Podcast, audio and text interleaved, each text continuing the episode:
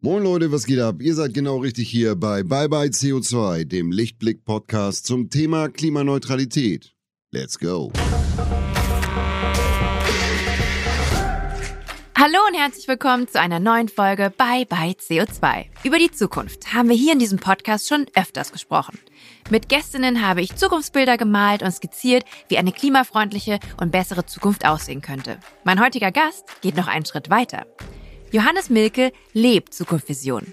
Er ist Mitgründer von dem Projekt Wir bauen Zukunft. Auf einem 10 Hektar großen Gelände in einem kleinen Ort namens Nieklitz am Rande Mecklenburg-Vorpommerns baut er zusammen mit anderen einen Zukunftsort. Sein Herzensanliegen ist, Menschen dabei zu begleiten, sich wieder mit der Natur zu verbinden und als untrennbaren Teil des Ökosystems zu verstehen. Wie es zu dem Projekt gekommen ist, was für Johannes eine enkeltaugliche Zukunft bedeutet und was ein sogenanntes Earthship ist, all das klären wir heute in unserem gemeinsamen Gespräch.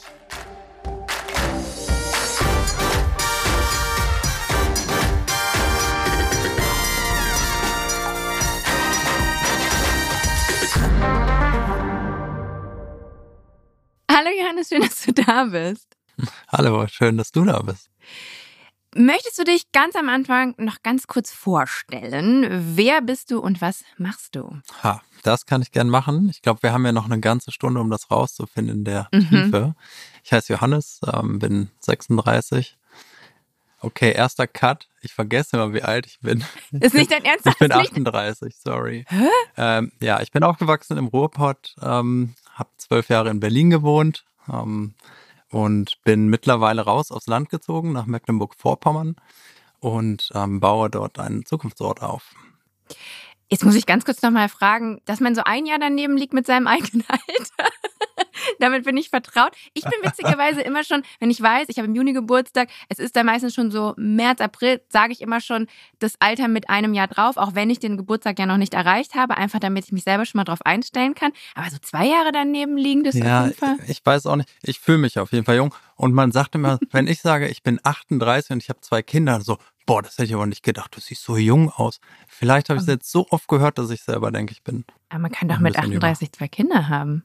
Ja, die, ja, ich sehe vielleicht nicht so aus, aber bin ich tatsächlich. Lass uns nicht über das Alter reden, lass uns lieber über Zukunftsorte reden. Deswegen bist du heute hier. Und meine Einstiegsfrage wäre, warum ist ein Zukunftsort denn überhaupt erstrebenswert? Weil das impliziert ja so ein bisschen, dass die Art und Weise, wie wir aktuell leben, problematisch ist. Warum ist unsere aktuelle Lebensweise nicht zukunftsträchtig? Ja, ich glaube, da könnte man auch ganz lange drüber sprechen. Haben auch schon viele Leute getan. Ähm, da würde ich gar nicht so viel drauf eingehen, warum sie nicht so zukunftsweisend ist. Ähm, aber was, was mir halt wichtig ist in dem Kontext, ist zu sagen, okay, wir müssen eigentlich neue Zukünfte kreieren und ähm, das Ganze greifbar machen, erlebbar machen, dass sie auch für viele Menschen in Zukunft dann Realität werden können. Und dafür sind natürlich Orte ganz besonders wichtig, weil sich an Orten Menschen begegnen können. Man kann Dinge sehen, man kann Dinge erleben, man kann Dinge ja, erfahren. Ähm, und da denke ich, äh, spielen diese sogenannten Zukunftsorte oder Orte, die ähm, ja an der Zukunft bauen, äh, eine ganz wichtige Rolle. Ich habe hier im Podcast schon öfters über Zukünfte gesprochen, ähm, meistens mit ZukunftsexpertInnen. Und da haben wir immer so ein bisschen, naja, so Luftschlösser gebaut. Ne? Wir haben das mal so gezeichnet. Der Unterschied jetzt bei dir und auch bei Wir bauen Zukunft ist, dass ihr das sogar schon lebt. Ich möchte trotzdem mit dir mal ganz kurz Luftschlösser bauen und mit dir so ins Jahr sagen wir 2040 reisen. Mhm. Wenn wir in 2040 idealerweise leben würden, wie würden da unsere Werte aussehen? Oder um es mit einem Wort oder einem Adjektiv zu beschreiben, das ich in dem Kontext bei meiner Recherche oft gefunden habe. Wie sieht die enkeltaugliche Zukunft aus? Hm. Wir bauen Luftschlösser, richtig? Okay. Mhm. Also es ist eine gesunde Welt. Ähm, wir führen gesunde Beziehungen miteinander. Ich glaube, das Wichtige ist auch, dass wir die Natur halt vor allem als Vorbild sehen und auch als ähm, schützenswerter Teil unseres Lebens, weil ich glaube, wir sind Teil der Natur und da ähm, wird die Menschheit in 2040, 2045 darauf gekommen sein, dass es halt wahr ist und dass es auch wichtig ist, ähm, ja, die Natur als ein, ein Vorbild zu sehen und auch sich dafür zu engagieren und ähm, dadurch einfach auch einen gesünderen und ja, positiveren Lebensstil führen. Und welche Werte sind da wichtig? Ich meine, Kollaboration ist, glaube ich, ein super wichtiger Teil. Ähm, aber auch so dieses vernetzte Denken, dass man versteht, aha, okay, wir sind Teil von einem größeren System, äh, sind nicht so abgeschieden. Ähm, genau, und ja, wünschenswert ist natürlich, dass äh, mehr Friede herrscht, dass wir uns besser verstehen, dass Konflikte anders gelöst werden und dass wir ja wieder mit mehr Hoffnung auch in die Zukunft schauen. Ich finde es schön, das mhm. Wort Frieden in so einer Zeit oft in den Mund zu nehmen, weil ich das wichtig finde. Du hast zwölf Jahre lang in Berlin gelebt, hast du gerade ja, genau. erwähnt, als Innovationsberater und Coach in Transformationsprozessen gearbeitet. Das klingt irgendwie auch ein bisschen, es klingt sehr futuristisch auf jeden Fall. Ähm, du hast mehrere Coworking Spaces mit aufgebaut mhm. und dann hat aber 2015, 2016 ein 10 Hektar großes Gelände in, ich hoffe, das ist richtig, Nordwest Mecklenburg nach dir gerufen. Erzähl uns bitte, wie es dazu gekommen ist mhm. und wie denn eben Wir bauen Zukunft entstanden ist, ja, das, das Projekt. mache ich sehr gerne. Ich fange mal bei Berlin an und warum darf ich mich mit der Zukunft beschäftigen? Das ist natürlich eine sehr privilegierte Situation. Viele Menschen auf der Welt können das nicht, dürfen das nicht, tun das nicht. Mhm. Ähm, ich war am 2010 ja, am Hasso-Plattner-Institut ähm, in Potsdam an der School of Design Thinking habe dort ein, äh, ein Zusatzstudium äh, absolviert und das erste Mal so richtig erlebt, wie geil Bildung sein kann. Das ist schön ausgedrückt. Ja, und habe ja in dieser Zeit total viel gelernt, wie ähm, Teams zusammenarbeiten, wie wir Probleme von verschiedenen Perspektiven anschauen können und lösen können oder Lösungsideen zumindest entwickeln können. Und die Zeit war wirklich prägend für mich und daraus habe ich ähm, ja ein Kollektiv gegründet, verschiedene Coworking Spaces aufgebaut und mich Stück für Stück immer mehr damit beschäftigt, so wie können wir eigentlich besser zusammenarbeiten. Also das war so der eine Strang in meinem Leben, dieses Thema, wie geht eigentlich Arbeit, Kollaboration äh, besser. So. Mhm. Und der andere Strang, der auch zur selben Zeit eigentlich losging, war das Thema, wie wollen wir eigentlich leben und wie wollen, äh, wie wollen wir um, un, unsere Umwelt gestalten. Und dann bin ich zu einer Reise nach Amerika aufgebrochen, nach äh, Nordamerika, nach Taos, New Mexico, wo ich die Earthship Academy besucht habe. Das ist eine, ja, eine Ausbildung gewesen darin, ähm, wie wir autarke ähm, Gebäude bauen können. Und habe in der Zeit auch dort gewohnt, in diesen Gebäuden, das erlebt. Und mein Ziel war, das wieder zurück mit nach Europa zu bringen und hier zu etablieren. Und ich habe sozusagen diese zwei Welten zusammengebracht, also dieser Innovationswelt, dieser äh, Design Thinking und agile Organisationsentwicklung äh, gepaart mit der Nachhaltigkeit, mit ähm, ja, regenerativen Systemen, mit Kreislaufsystemen und über Jahre hinweg mich einfach immer mehr damit beschäftigt und ja, hatte auch wirklich diese privilegierte Situation, dass ich mich damit beschäftigen durfte, auch beruflich. Bin relativ viel rumgekommen in der Zeit, äh, viel gesehen, viel erlebt und vor allem viele tolle Menschen kennengelernt. Ja, und äh, ein großes Ziel von mir und ein großer Traum war, einen Ort zu haben, wo wir ja mit Freunden, mit Menschen in meinem Umfeld äh, wirklich auch physisch eine, einen Teil der Zukunft bauen können. Also mhm. wo wir wirklich Dinge umsetzen können, Hardware-Projekte, Architekturprojekte, aber eben auch ähm, neue Formen von Kollaboration und Organisation. Und dieser Ort ist dann zu mir beziehungsweise zu uns gekommen. Ja, und das ist so ein bisschen die Gründungsstory von Wir bauen Zukunft. Dieser Podcast wird präsentiert von Lichtblick. Für alle Neukundinnen gibt es mit dem Code Podcast50 einen 50-Euro-Bonus auf alle Lichtblick Strom- und Gasprodukte. Für eure klimaneutrale Energie für zu Hause und unterwegs. Den Code könnt ihr auf lichtblick.de einlösen. Weitere Infos dazu findet ihr in den Show Notes. Ich möchte gerne einen kleinen Schritt zurückgehen. Mhm. Du hast das Thema Earthship gerade angesprochen. Was genau ist ein Earthship und warum ist es auch gar keine so dumme Idee, gerade in Zeiten wie diesen, sich mit dem Thema mhm. auseinanderzusetzen? Ja, also Earthships sind Gebäude, die äh, nach verschiedenen Prinzipien funktionieren. Also das Originalmodell oder die Modelle wurden in Amerika entwickelt. Und es geht eigentlich darum, ähm, im weitesten Sinne ein komplett autarkes Gebäude zu entwickeln, also ein geschlossenes System, wo die Energie der Sonne mehrfach genutzt wird, zum Beispiel für die äh, Stromerzeugung natürlich, aber auch um den Raum aufzuheizen und äh, über ähm, Passivsolarwirkung das äh, Gebäude zu wärmen und auch abzukühlen, je nachdem, was man mhm. gerne hätte. Ähm, dann ist die ganze Südfront ein Gewächshaus, wo ja teilweise auch Gemüse oder ähm, Pflanzen wachsen Ähm, dann hast du Regenwasser ähm, auf dem Dach, was gesammelt wird, gefiltert wird, mehrfach äh, benutzt wird im Gebäude. Und das Ganze wird teilweise aus Recyclingmaterial beziehungsweise aus natürlichen Materialien gebaut. Mhm. Und wie gesagt, das kommt aus den USA, wurde halt dort von dem Architekten Michael Reynolds entwickelt. Und mittlerweile gibt es aber hunderte davon auf der ganzen Welt. Und ich war ja einer derjenigen, die das dort kennengelernt haben, mit nach Deutschland gebracht haben und dann auch daran beteiligt ähm, äh, war, dieses Gebäude in Deutschland zu bauen, das erste. Schloss Tempelhof. Und zwar am Schloss Tempelhof, genau. 2015 ist dann diese Episode sozusagen in Erfüllung gegangen, weil wir gesagt haben, wir wollen das erste in Deutschland bauen. Und ja, die Lebensgemeinschaft Schloss Tempelhof waren die, die gesagt haben, ja, cool, äh, wollen wir machen? Wie geht das? Könnt ihr, könnt ihr mitmachen? Wollt ihr mitmachen? Und das haben wir da realisiert. Und das war auch der Startschuss von Wir bauen Zukunft eigentlich, wo wir gesagt haben, ah, cool, jetzt haben wir das gebaut hier in Deutschland, ähm, lass uns weitermachen. Da hast du quasi den Kern der Leute dabei getroffen, mit denen du dann das andere Projekt gestartet hast. Ich möchte gleich mit dir noch intensiver über Wir bauen Zukunft sprechen. Vorher möchte ich aber eine ganz mhm. kleine andere Sache mit dir machen und zwar unsere Rubrik Schnell gefragt bestreiten. Schnell gefragt. Ich habe jetzt äh, fünf schnelle Fragen an dich und deine Aufgabe ist, sie mir schnell, auch nicht schnell, auch gerne ausschweifend zu beantworten. Prinzip verstanden, oder? Jo, kann losgehen. Okay, erste Frage. Was war das Tollste, das du jemals mit deinen Händen geschaffen hast? Ähm, ein Earthship gebaut oder mehrere.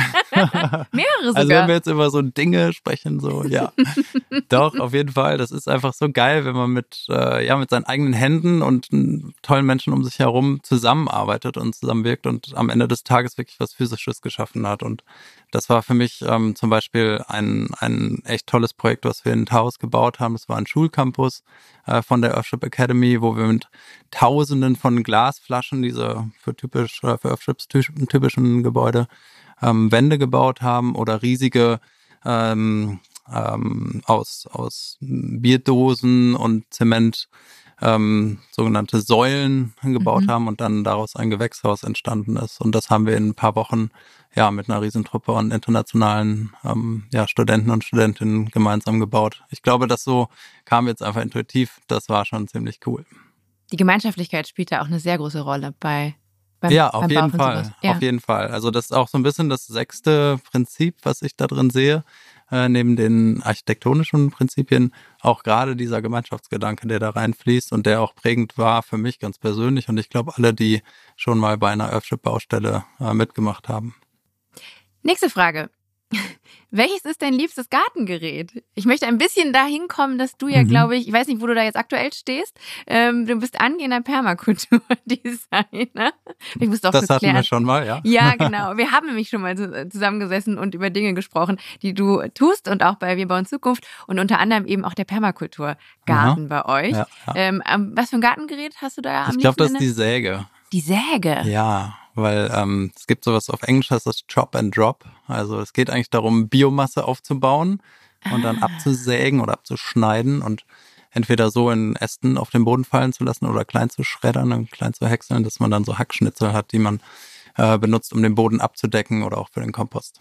Ich jetzt im Herbst habe auch sehr, sehr gerne ähm, die Bäume in meinem Garten beschnitten. Ich habe aber wohlgemerkt dafür äh, eine Elektro, so eine, so eine aufladbare äh, ja. Säge. Ich hoffe, das ist in Ordnung. In Wenn ich ehrlich bin, ist es auch die Kettensäge. Es ist die Kettensäge. Ach herrje. Ja, das macht auch richtig Bock damit. Und auch keine E-Kettensäge. Ja, geht auch, aber irgendwie hat das auch was so. Dann, wenn es kalt draußen ist und man ist draußen im Flanellhemd und mit der Kettensäge unterwegs. Macht schon richtig Laune. Ja, das kann ich Aber ich nehme auch teilen. die Handsäge, ist auch okay. Nächste Frage, beziehungsweise eine Aufforderung. Bitte beende folgenden Satz für mich. Mhm. Berlin ist. Für mich die Vergangenheit. Okay, da schwingt ein bisschen was mit. Also ist persönlich. Berlin ja. verlassen. Genau, ich habe Berlin verlassen. Weil. Es ist einfach zu viel, too much. Also, ich hatte eine richtig gute Zeit. Als ich nach Berlin gezogen bin, war das klar, wenn Deutschland, dann Berlin. Mhm. Und das war auch eine super Entscheidung. Also ich liebe die Zeit. Ich habe richtig tolle Menschen dort kennengelernt. Für mich ist das aber ein bisschen vorbei. Also diese Zeit, die wir hatten, als Neukölln noch so äh, vor, vor Gentrifizierung äh, irgendwie ganz viele Freiräume hatte, ganz viele Möglichkeiten geboten hat.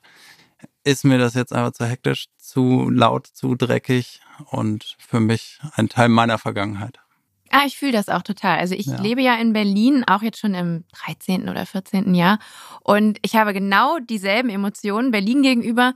Und ich habe jetzt einfach den Teil von Berlin, den ich nicht brauche, für mich ausgeblendet. Und dann geht's. Und dann hat man aber immer noch diesen ganzen Alltagsstress und man sehnt sich auf jeden Fall nach Ruhe. Also mhm. so geht's mir. Wir sind ungefähr gleich alt übrigens. ungefähr. Daher, ja, ungefähr. Man weiß ja selber nicht so genau, wie alt du bist. Aber nein, ich bin jetzt 38 und ähm, ich bin auf jeden Fall auch bereit, zumindest diesen Stresskern der Stadt zu verlassen. Mhm. Nächste Frage.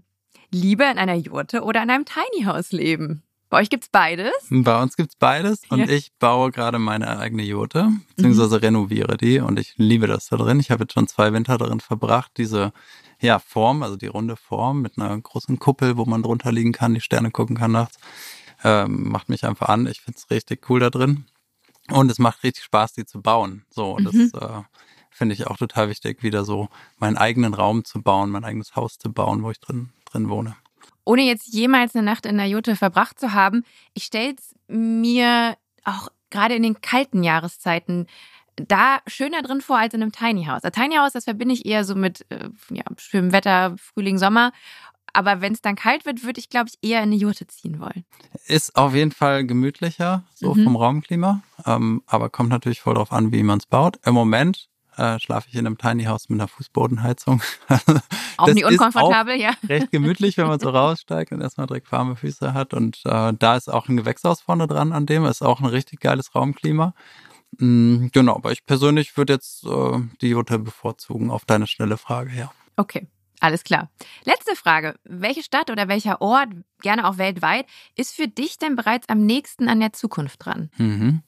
Ja, das ist eine gute Frage, weil ähm, kann ich gar nicht so schnell beantworten. Ich habe äh, schon relativ viele Orte auf der Welt gesehen, bin auch Teil von einem äh, Think Tank oder einer ja, Gruppe von Zukunftsforschenden, äh, La Futura. Jedes Jahr fahren wir auf eine andere, ähm, in, in eine andere Stadt und schauen uns um, was gibt's denn da so futuristisches, was gibt's da zu lernen und ähm, ich glaube, es gibt überall was zu lernen und was Spannendes zu sehen und was mitzunehmen. Hm. Kommt jetzt echt drauf an. Also muss noch mal ein bisschen mehr eingrenzen. Mm, wo hattest du denn vielleicht bei diesen Reisen in der letzten Zeit so deinen größten Aha-Moment? Mhm. Oder vielleicht auch den Wunsch, oh, das will ich mitnehmen mhm. ja, zu unserem Projekt? Ja. ja, also früher, vor Corona, war ich relativ viel auch in Asien. Und da, ähm, also fand ich schon so Städte wie Shanghai und ähm, auch Singapur ziemlich ähm, inspirierend. Das mhm. war jetzt nie so, dass ich gedacht oh, da muss ich leben und den Rest meines Lebens verbringen, aber diese, ähm, ja, diese Innovationskraft zu erleben wirklich und zu, zu sehen, wie das im urbanen Raum auch äh, aussehen kann, fand ich schon ziemlich beeindruckend. Ähm, genau. In Europa ist es wahrscheinlich eher so Lissabon, was ich, äh, was mich ah. so vom Lifestyle irgendwie mehr kickt und yeah. auch äh, die Nähe zum Meer und das Klima und ja auch so diese, diese ähm, alten Gebäude, die halt ähm, ja umgenutzt werden. Das finde ich auch total wichtig, wenn man über Zukunft von Städten spricht. Mhm. Ich bin ein Kind vom Ruhrpott. Als ich aufgewachsen bin, wurden die letzten Zechen quasi geschlossen und die ganzen alten Industrieanlagen wurden umgewandelt zu ähm, ja, Kulturorten für mhm. Theater, für äh, Museen und so weiter. Die meisten kennen Zollverein oder andere Zechenanlagen. Und das finde ich ist halt auch irgendwie Zukunft. So das Alte nehmen, was mal war, und das zu transformieren in, äh, in sinnvolle neue Modelle. Ich habe übrigens mal in Singapur gelebt vor über zehn Jahren, für so anderthalb Jahre. Ich weiß, was du meinst. So, also man hat immer das Gefühl, man ist schon irgendwie mit einem Fuß in der Zukunft und alles ist auch sehr effizient und ich finde auch, da wird viel für jeden Einzelnen, jede Einzelne gemacht, die dort auch lebt. Da geht es ja auch viel darum, viele verschiedene Kulturen dort miteinander hm. zu vereinen, ähm, dass quasi die Ansprache Englisch ist und da auch sehr, sehr viel für gemacht wird. Das fand ich sehr, sehr fortschrittlich. Aber es ist schon auch ein Ort, wo man, wenn man da länger ist, man sich so denkt, also man, man, es gibt sehr viele Regeln. Und ich verstehe, glaube ich, warum, aber es macht den Ort oder hat es für mich auf lange Frist gesehen nicht unbedingt lebenswert gestaltet. So, wenn man mhm. das Gefühl hat, dass man dann doch irgendwie nicht frei ist. Mhm. Ja, ich glaube, es ist ziemlich einfach, da anzuecken. Ja, so. ja. Und ich meine, ich, mein, ich war jung, ich war so Mitte ja. 20, so. Also, ja. Gut, haben wir die Rubrik schnell gefragt, auch abgehakt. Ich Mhm. möchte mit dir über Wir bauen Zukunft sprechen. Ich habe gelesen, euer Leitbild lautet, wir bauen einen Zukunftsort mit Impact für die Region und Strahlkraft für die Welt. Das klingt super. Aber wie genau sieht das in der Praxis aus? Ja, ich kann ja mal euch ein bisschen mitnehmen auf so einen kleinen Rundflug. Also, wo sind wir eigentlich? In Nordwesten-Mecklenburg, das heißt zwischen Berlin und Hamburg, eher Richtung Hamburg. Mhm. Äh, manche kennen den Ort Zarentin am Schalsee, ein beliebter Ausflugsort für viele Hamburger und Hamburgerinnen. Jedenfalls äh, gibt's dort das Biosphärenreservat Schalsee, also ein riesiges Naturgebiet. Es ist ehemaliges Grenzgebiet. Das heißt auch relativ viel naturbelassene ja, Landstriche sozusagen. Und dort äh, gibt es einen Ort, der heißt Niklitz äh, in der Gemeinde Gallin. Den kennen die meisten nicht.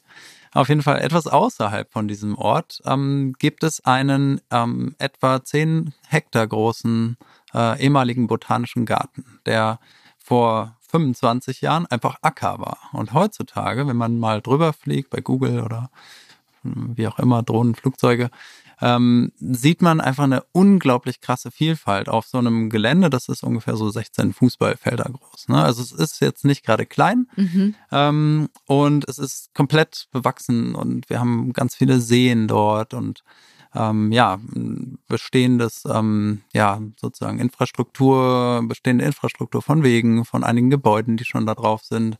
Äh, früher war das mal ein Forschungszentrum und BesucherInnenpark rund um das Thema Bionik und Biologie.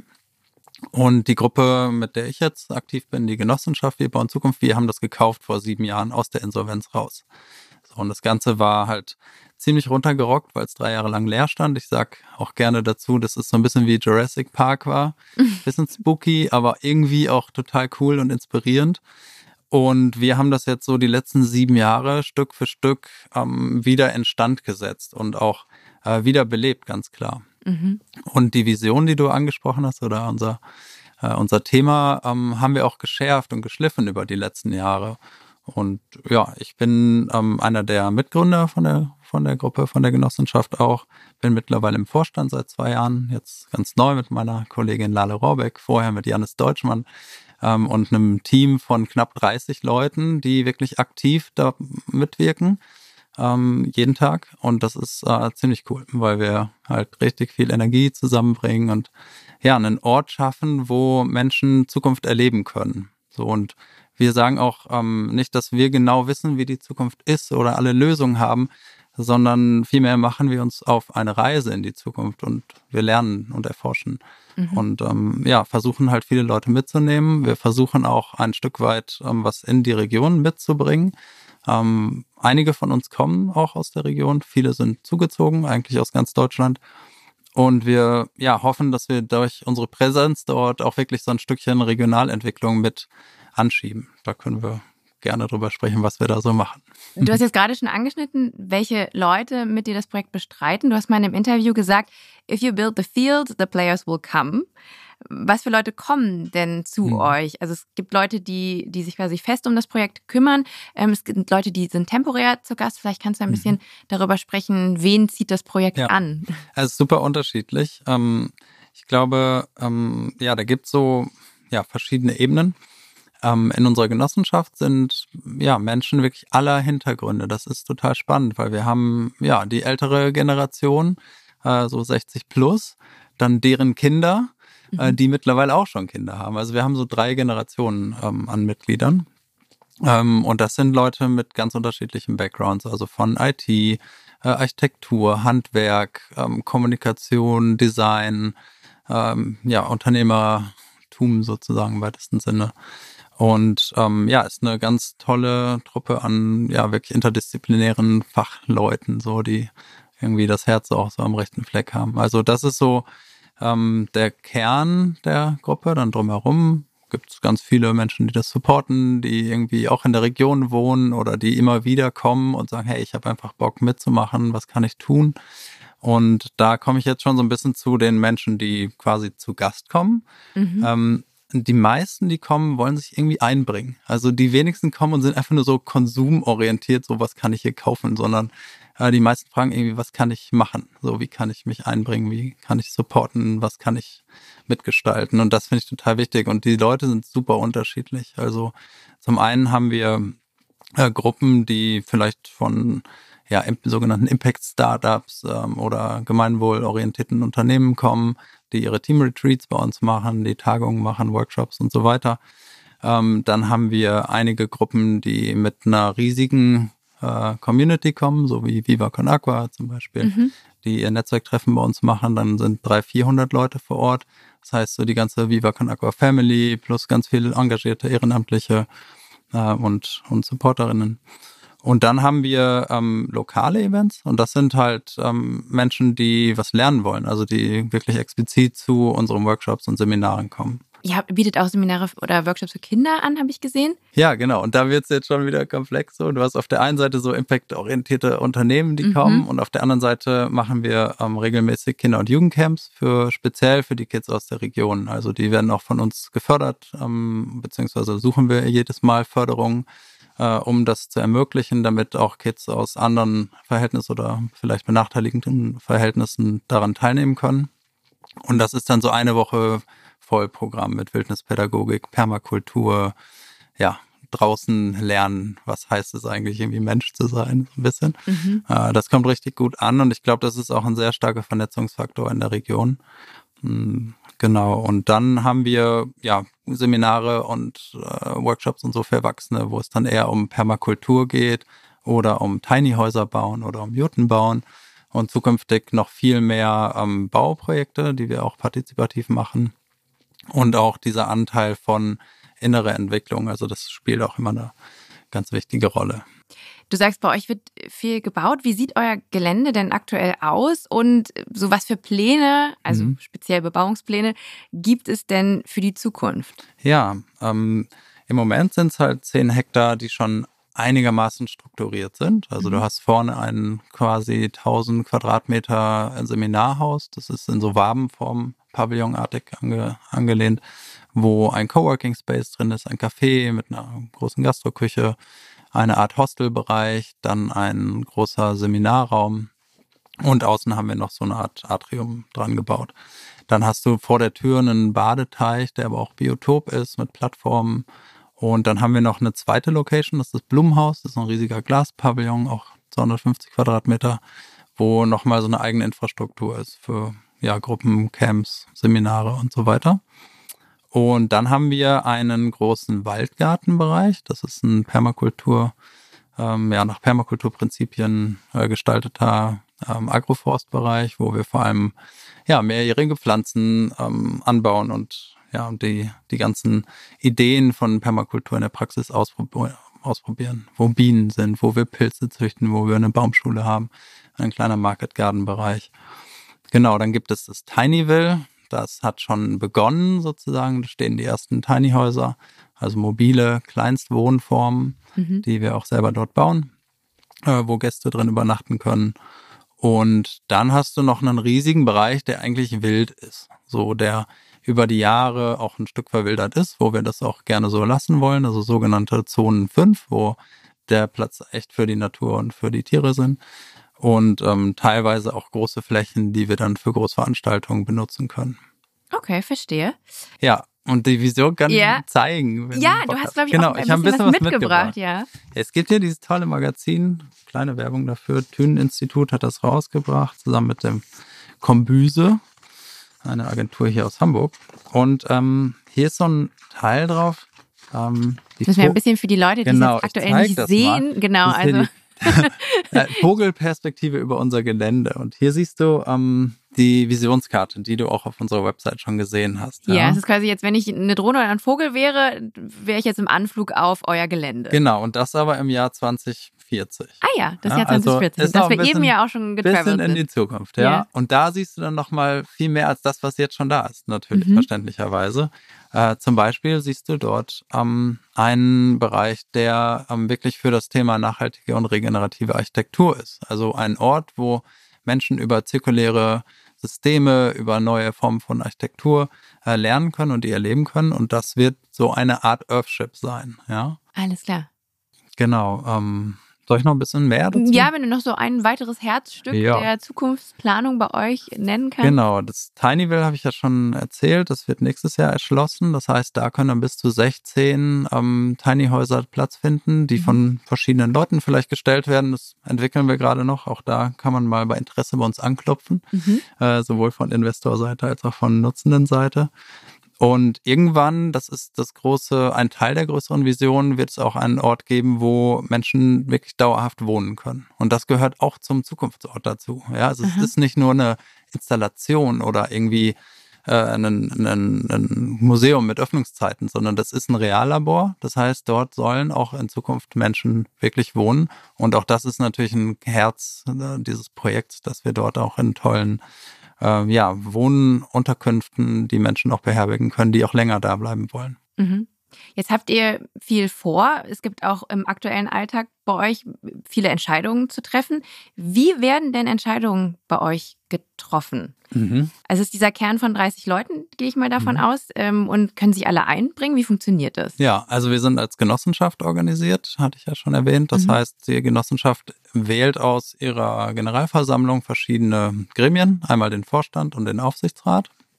Und darüber hinaus wird aber der Vorstand ähm, durch ein komplettes aktives Team ähm, ja, supported, beziehungsweise arbeiten wir zusammen natürlich. Mhm. Und wir sind, äh, wir arbeiten rollenbasiert. Das heißt, innerhalb der Rollen gibt es auch Mandate, äh, in denen die, ja, die, die Rollenträger und Trägerinnen dann weitestgehend autark ähm, handeln. Ähm, wir haben eine Art Strategieteam, das setzt sich zusammen aus dem Vorstand, Aufsichtsrat und den verschiedenen Geschäftsbereichen, zum Beispiel Seminare und Events, Gastro, Coworking ähm, und auch in Zukunft noch mehr Beratung und Services. Ähm, und dann haben wir aber auch so Rollen wie IT ähm, Systems, ja, Mhm. oder ähm, Öffentlichkeitsarbeit, was bei uns relativ groß aufgestellt ist. Dann haben wir den ganzen Bereich Infrastruktur, ja, wo es um Flora und Fauna geht, um Maschinen, um Strom, Wasser, Abwasser und so weiter.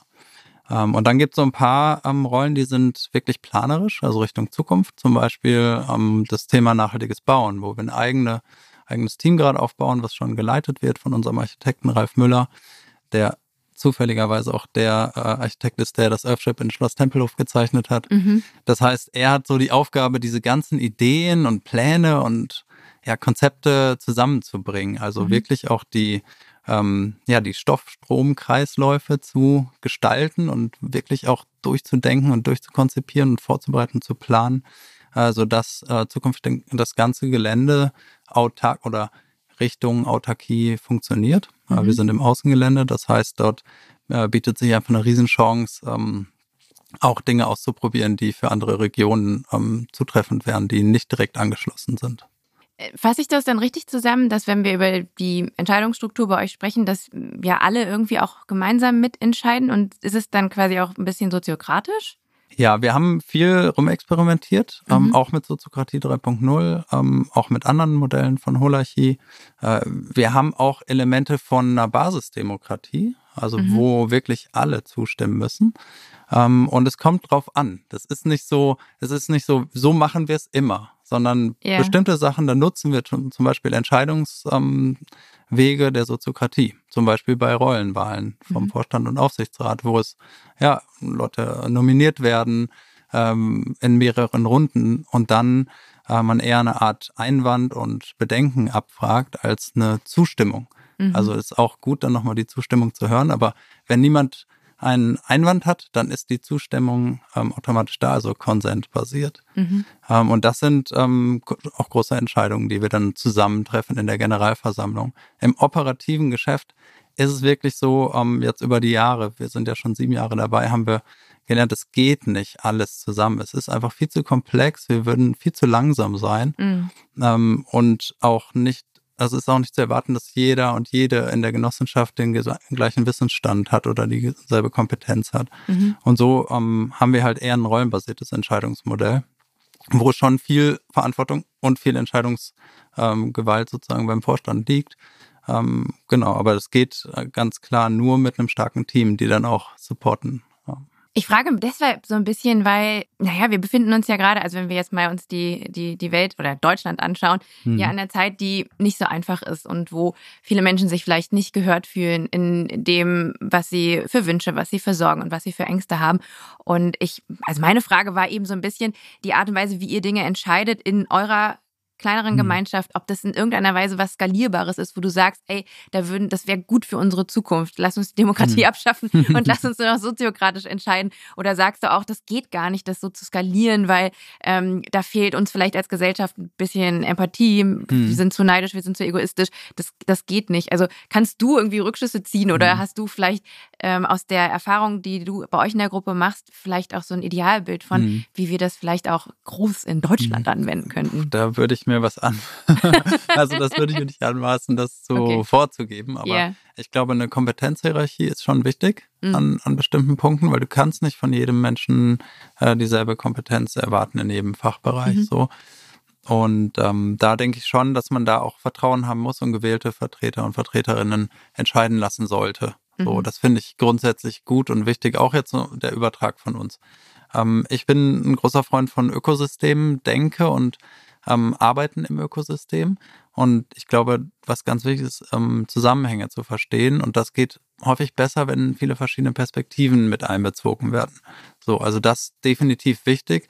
Ähm, ich bin nicht so ein Freund von der Basisdemokratie Redestabkultur. Also das ist nicht so mein Ding. Mhm. Ich kann, bei manchen Sachen sehe ich das als total wertvoll an, ähm, aber in der Praxis häufig ist es dann nicht so äh, zielführend. Mhm. Genau, also ich habe nicht die perfekte Antwort darauf, aber ich glaube, Partizipation ist wichtig, interdisziplinäres Handeln ist wichtig und Ökosystemdenken ist wichtig. Mhm. Und da ähm, muss man dann für jeden Kontext nochmal schauen, welche Form der Entscheidungsfindung ähm, ist dann die richtige. Mhm. Ich habe in dem Zusammenhang, wie ihr euch organisiert, bei der Recherche oft den Begriff regenerative Führung Mhm. gelesen. Was bedeutet dieser Begriff? Mhm. Ja, ein Stück weit habe ich es gerade ja schon ähm, angerissen. Also das Thema Ökosystem, denke, ähm, ist für mich ein Kernelement davon. Also zum Beispiel eine Organisation als lebendiges Ökosystem zu verstehen. Mhm. Ähm, das ist äh, auch ein Stück weit neu. Also ich komme noch so aus der Zeit, als ich noch so Innovationscoach und Transformationsbegleiter war. da haben wir immer gesagt, okay, we- weg von dem ähm, Firma oder Organisation als Maschine hin zu einem Netzwerk. So. Ähm, und das ist auch tatsächlich im Kern dasselbe wie beim Ökosystem, ist ein Netzwerk. Ähm, ein Netzwerk ist aber nicht per se lebendig. Also ich finde halt, das ist so ähm, der spannende Teil daran, dass man wirklich sieht, aha, okay, dass, dass die Organisation ein lebendiges, ähm, ne, ein Organismus ist. Mhm. So, und da ähm, kommen natürlich dann andere Führungsqualitäten rein als bei einer Top-Down-Hierarchie, wo vielleicht die Person in Charge alles vorgibt und die anderen nur ausführen. Also ein Kopf, viele Gliedmaßen sozusagen. Ähm, und da gibt's dann andere Formen. Und ich glaube, ein ganz wichtiger Teil ist dabei erstmal Selbstführung, also bei sich selber klar zu sein. So, wer bin ich? Was sind meine Kompetenzen, meine Stärken? Was will ich vom Leben? Was sind meine Driver? Ähm, und die, ähm, die dann auch authentisch verkörpern können. Mhm. Und regenerativ heißt ja auch mehr raus, also mehr, äh, ein besseres Ergebnis rauszukriegen als die Energie, die man reingesteckt hat. So und das ähm, bedeutet halt zum Beispiel auch wirtschaftlich, dass ähm, auf jeden Fall dort ein ähm, Benefit entsteht. So, aber nicht ein reiner Profit, sondern auch ein Benefit auf verschiedenen Ebenen, also auch sozial, ökologisch und ökonomisch ähm, und auch über die Nachhaltigkeit hinaus. Ja, also dass wir wirklich Organisationen schaffen, die einen positiven Impact äh, auf die Umwelt und auf die Gesellschaft im, äh, im Kern haben. Ich glaube, ich versuche ja auch immer so ein bisschen was mitzugeben. ne? Also es ist Mhm. halt so, zuhören ist so eine richtig gute Führungskompetenz, in der ich mich sehr doll übe. So, das ist was, wo ich mir es fest vorgenommen habe, sozusagen, hey, ich will besser zuhören lernen. Mhm. Ich will besser Feedback, äh, nach Feedback fragen. Mhm. So, und dann eher wie so ein Designer halt da dran zu gehen und zu schauen, okay, wo kann ich denn vielleicht mal punktuell was mit reingeben, damit sich Dinge in eine Richtung bewegen, als wenn ich jetzt sage, so will ich, dass das passiert. Eins, zwei, drei, macht mal. So. Was hält dich vom Zuhören ab? Es klingt so, als wäre da irgendwas, was dich davon abhält. es tun, also äh, es nicht tun und Mhm. dann so denken, ich weiß doch, wie es geht und warum, warum machen die denn das jetzt nicht so, wie ich mir das gedacht habe? Also es ist halt wirklich so ein nochmal kurz durchatmen und sagen, ah, okay, was meinst du jetzt damit genau? Lass mich mal besser verstehen, nehme ich mal mit. Ähm, also ich glaube, es ist erst eine, eine, äh, eine Haltungsfrage und dann aber auch, ähm, ja, das halt zu tun. Verstehe. Mhm. Ja. In meinen letzten Interviews, oft hier an diesem Ort, ähm, kam immer wieder das Thema Gemeinschaft auf und wie wichtig es auch ist, dass wir uns in unserem Gemeinschaftssinn auch schulen, weil uns das auch resilienter gegen den Klimawandel hm. machen wird. Basierend auf deinen Erfahrungen, wie können wir Gemeinschaft stärken? Hm. Ja, also ein richtig wichtiger Teil ist, glaube ich, Orte schaffen, an denen Gemeinschaft zusammenkommen kann, also Menschen mit verschiedenen Hintergründen zusammenkommen können und gemeinsame Erfahrungen machen können. Ähm, und dann auch ja Räume, sogenannte Rituale. Ich meine jetzt nicht irgendwie spirituelle Rituale per se, sondern äh, wiederkehrende ähm, äh, Räume zu schaffen, an denen äh, Menschen zusammenkommen können. So und ich finde ein super wichtiger und elementarer Teil ist das Essen. Ja, also zusammen essen, mhm. irgendwie einen Rhythmus da drin zu haben. So, wir kommen zusammen zum Essen.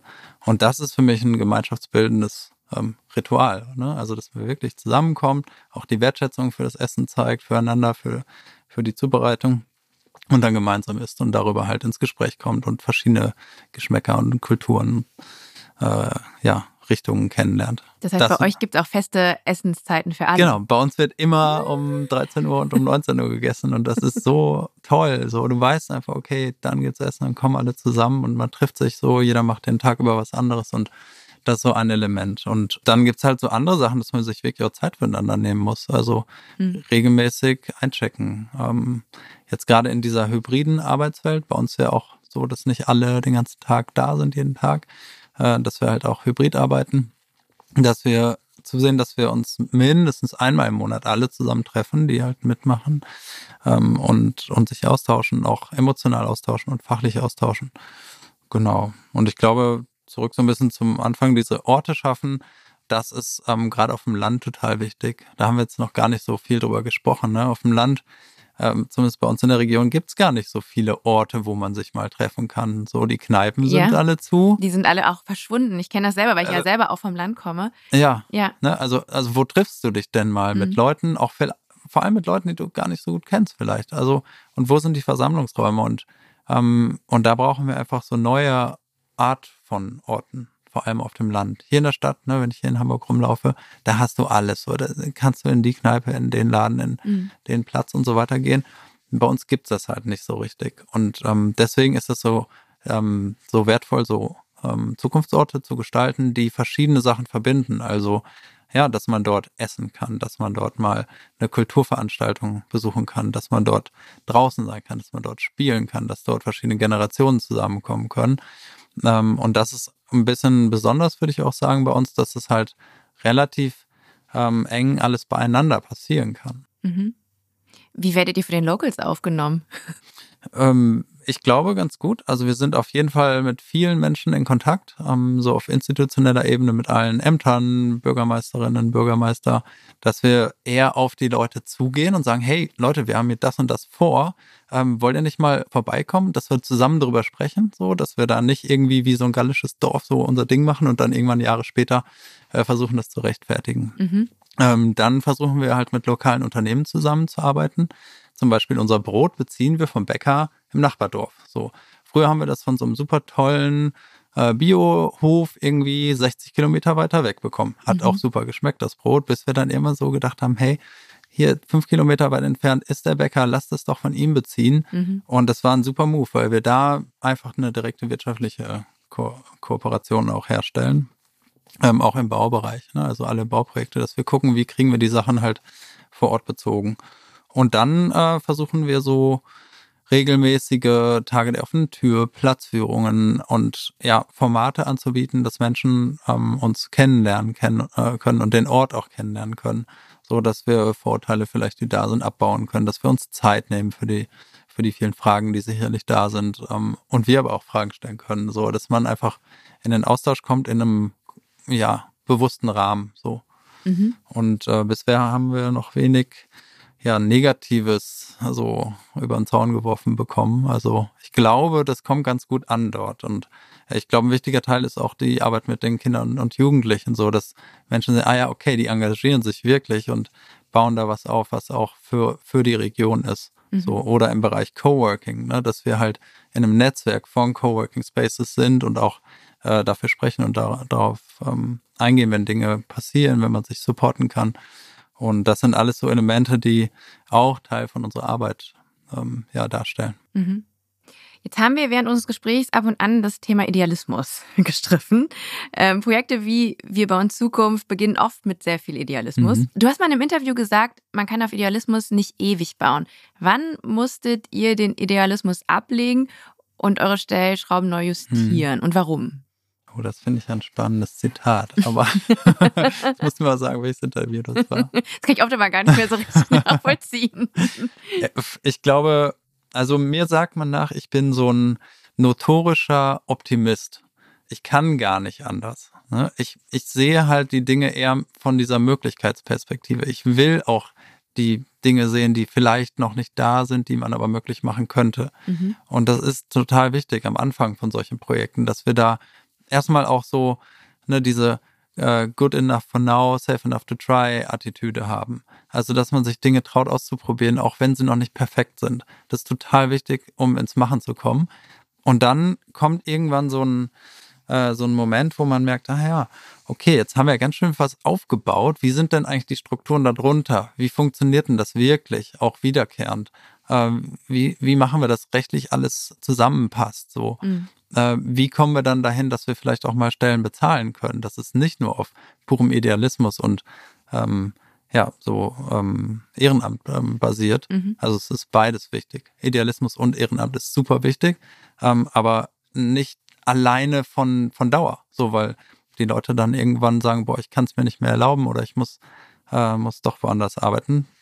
Mich, in, ne, also ich inklusive, ich habe auch die ersten fünf Jahre nicht Vollzeit da gearbeitet, weil ich es mir nicht erlauben konnte. Mhm. So, und dann äh, vor knapp zweieinhalb Jahren haben wir so einen Switch gemacht und ganz viele Sachen auf den Prüfstand gestellt und vor allem unsere äh, Systeme angeguckt. So, was funktioniert, was dient uns, was dient uns nicht mehr, äh, welche Werte und Prinzipien leben wir denn wirklich und welche waren so ein bisschen aspirativ, also welche wünschen wir uns eigentlich für die Zukunft. Ähm, und haben auch, das erzähle ich auch gerne, haben so ein, so ein Neubeginn gemacht. Also wir haben das genannt einen Phoenix-Prozess. So, wir haben ein riesiges Feuer gemacht, das drei Tage lang brannte, wirklich physisch, riesig groß und haben dann Dinge da reingegeben, gesagt, hey, das war eine gute Idee, aber sie dient uns nicht mehr. Oder das waren tolle Werte und Prinzipien, die wir hier auf diese Wand geschrieben haben. Aber wenn wir ehrlich drauf gucken, leben wir die nicht. Mhm. So rein ins Feuer.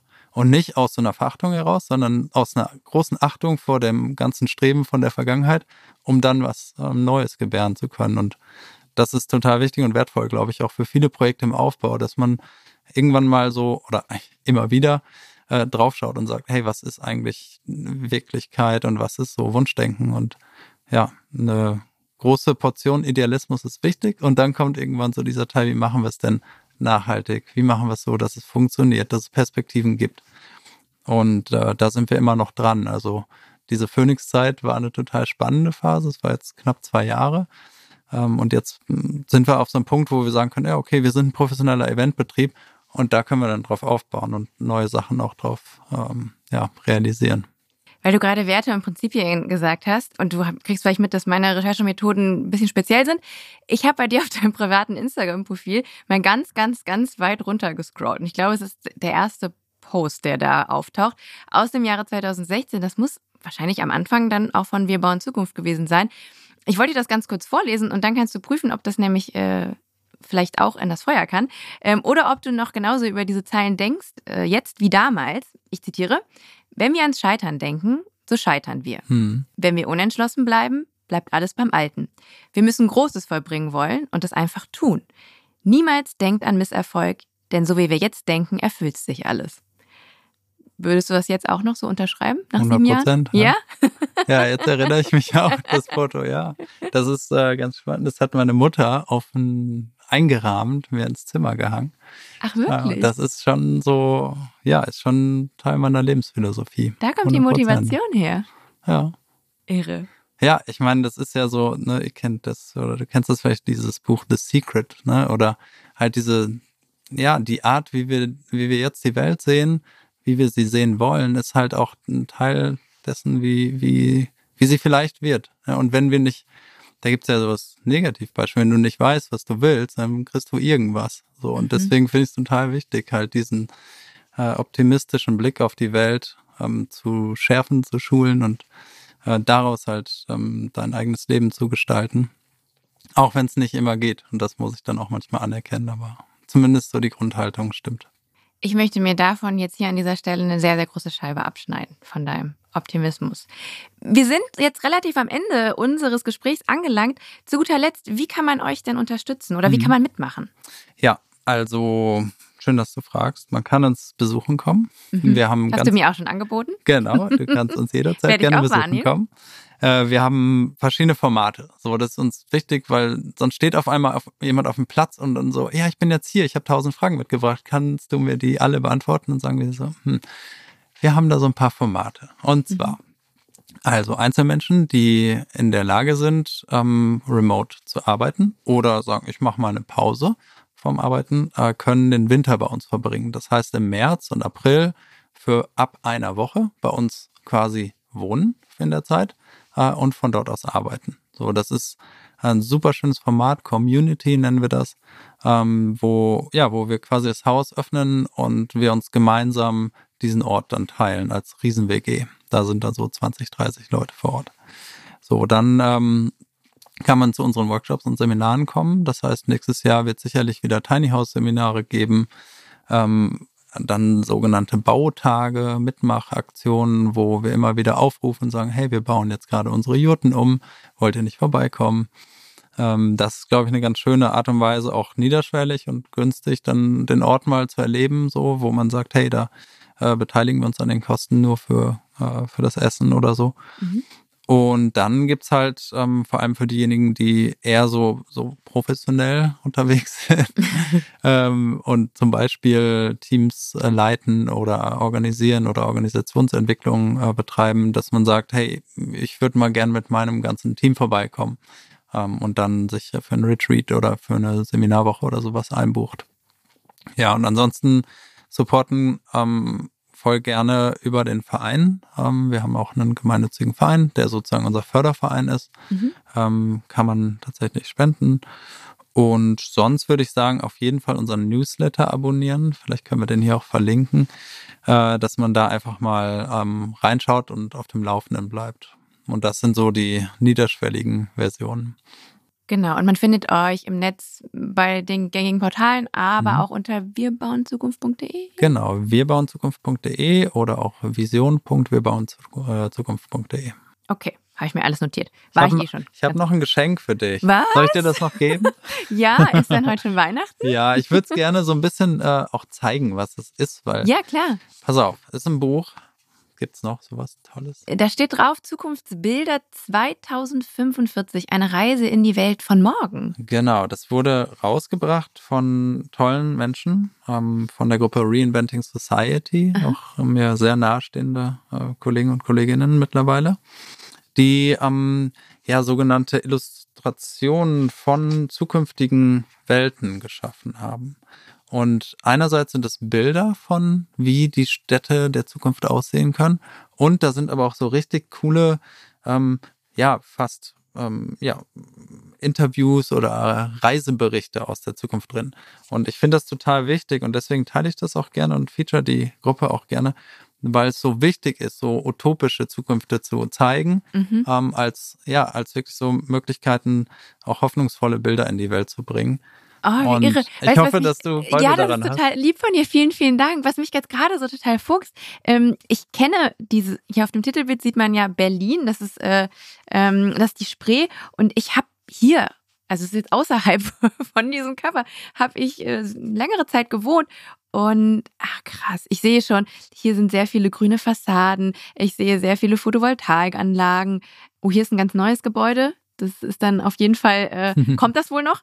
Vielen, vielen Dank. Ja, also ich hoffe, das macht dir Freude. Ich habe schon echt fast alles durchgelesen, aber ich fand vor allem diese utopischen Reiseberichte so toll, wo man äh, mit quasi, wo Menschen berichten, wie die Zeit dann sein wird in 45 und wie die Menschheit da hingekommen ist und wie die Gesellschaft sich verändert hat und das halt wirklich aus einer utopischen äh, Sicht. Ähm, und deswegen fand ich das ganz passend auch mitzubringen über das Thema, über das wir heute gesprochen haben. Vielen, vielen Ich Dank. hoffe, du hast Freude daran und andere Menschen sehen das jetzt und sagen, geil, das will ich auch haben. Jetzt habe ich gar kein physisches Geschenk für dich, aber ich habe ein anderes Geschenk. Und zwar die Bye Bye CO2 Abschlussfrage. Jetzt bin ich gespannt. Die kommt auch nicht mal von mir, ähm, sondern von Luisa Schneider. Es ist eine der Gästinnen, die dir hier in dem Podcast vorausgegangen sind. Und ich habe dir von Luisa eine Frage mitgebracht, die Luisa gestellt hat, ohne in dem Moment zu wissen, dass sich die Frage an dich richten wird. Mhm. Und Luisas Frage, sie ist übrigens Klimajournalistin und Aktivistin, auch eine sehr, sehr hörens- und sehenswerte Folge. Luisa fragt, was tust du gegen Angst und wie vermittelst du Hoffnung? Hm. Hm. Ich komme nochmal zurück ähm, zu dem, was ich schon mal gesagt habe. Was ich mir vorgenommen habe, ist mehr zuzuhören. Und Mhm. wenn, ich glaube, ähm, wenn Menschen Angst haben, geht es auch ein Stück weit darum, ähm, gehört werden zu wollen. Und ähm, ja, manchmal ist es schon das, so dieses Nachfragen, wie geht's dir? Ähm, was ist denn da? Was macht dir Angst?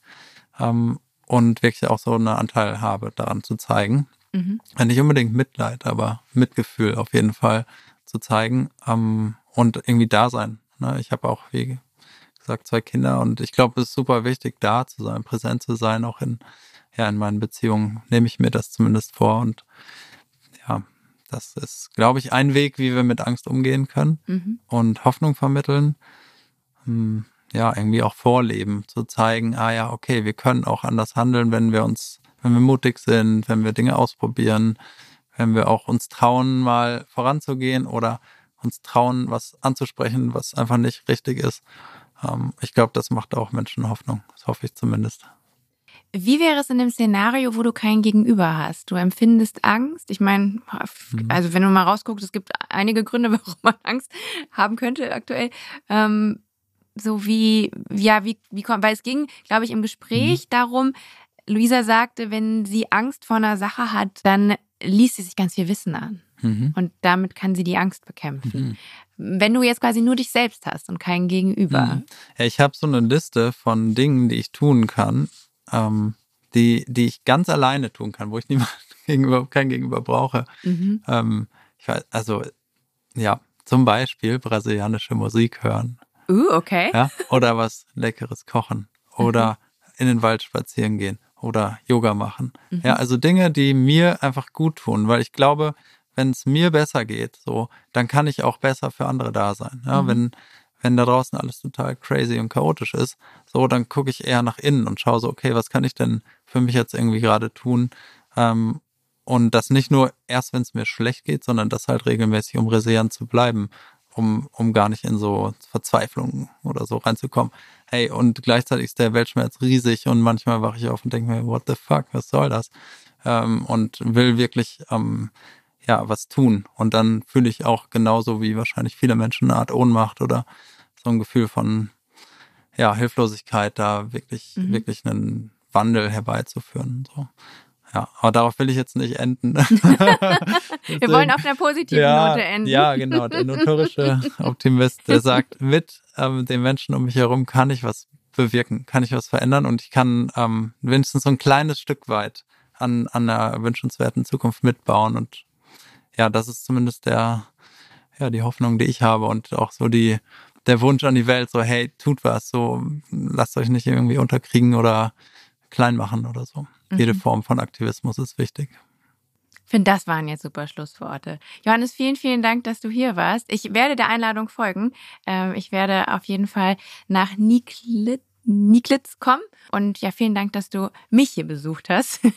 An meinem kleinen, ist ein bisschen auch ein Zukunftsort vielleicht hier das Studio. Ja, es gibt viele Arten von Zukunftsorten. Hey, das hat mich total gefreut. Vielen Dank für die Zeit und die Einladung. Danke dir und danke für das hier. Sehr gerne. Da werde ich auf der Rückfahrt drin blättern. Liebe HörerInnen, durch Johannes habe ich heute gelernt, dass eine nachhaltige Zukunft mit Gemeinschaft beginnt. Wenn Menschen mit verschiedenen Hintergründen und Fähigkeiten zusammenkommen und vor allem einander zuhören. Und dabei finde ich ganz wichtig, dass wir Diversität als unsere Superpower sehen. Viele verschiedene Perspektiven sind wichtig und wertvoll für den Prozess. Und um dann den Anfang zu machen, hilft eine gesunde Dosis an Idealismus, denn die bringt uns ins Handeln. Alle weiteren Fragen, die aufkommen, beantworten sich eigentlich ganz wie von alleine, wenn man erst einmal begriffen hat, dass wir alle Teil eines Ökosystems sind. Wenn wir diese paar Grundsätze hochhalten, können wir 2040 vielleicht wirklich das erreichen, wonach auch Johannes strebt. Eine gesunde Welt, gesunde Beziehungen, die Natur als Vorbild und vor allem Frieden schaffen. Kaum zu glauben, aber wir sind hiermit am Ende der dritten Staffel Bye Bye CO2, der Lichtblick Klima Podcast angelangt. Wir machen jetzt eine kleine Winterpause. Falls euch in der Zwischenzeit langweilig wird, dann klickt euch gerne durch alte Folgen Bye Bye CO2 oder schaut euch auf dem Lichtblick YouTube-Kanal die ein oder andere Videofolge unseres Podcasts an. Ich freue mich, wenn wir uns bald wieder hören. Bis dahin, bleibt sauber und tschüss!